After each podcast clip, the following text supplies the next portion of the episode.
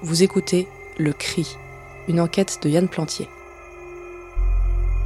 Épisode 9. Lille. Je suis à Lille.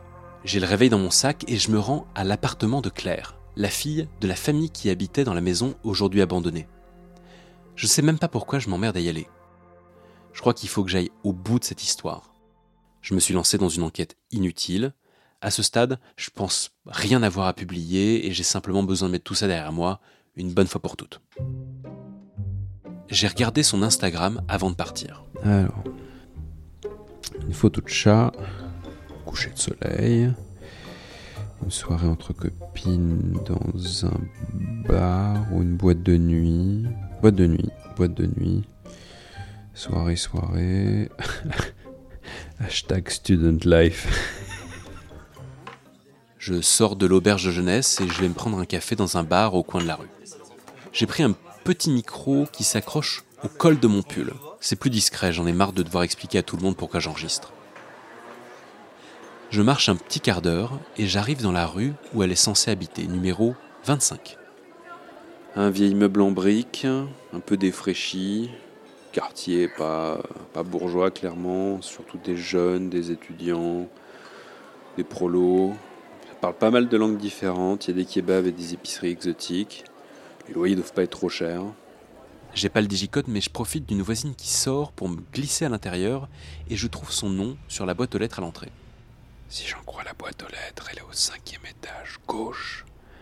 Mais bien sûr, il n'y a pas d'ascenseur. Raté.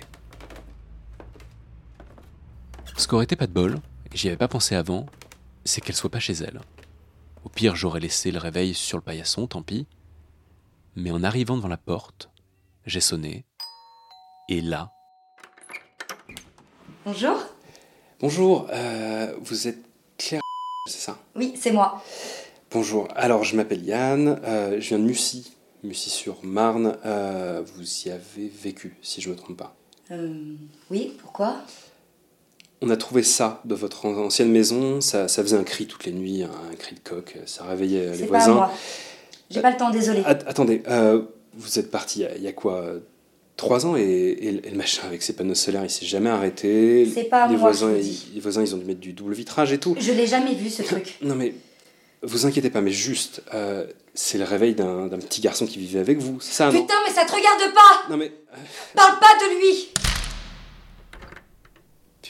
putain, euh, mademoiselle, mademoiselle. Oh. Bon, ok, ok. On y est presque. J'en étais venu à croire que j'avais enquêté sur rien, sur du vent. Mais la porte qui me claque au visage, c'est la confirmation définitive qu'il y a quelque chose de suspect. Pas question de rentrer. Je décide de faire une dernière dépense. De louer une voiture et d'aller chez les parents de Claire, à une petite heure de là. Mon cerveau tourne à mille à l'heure et j'ai peur de ce que je vais trouver en arrivant.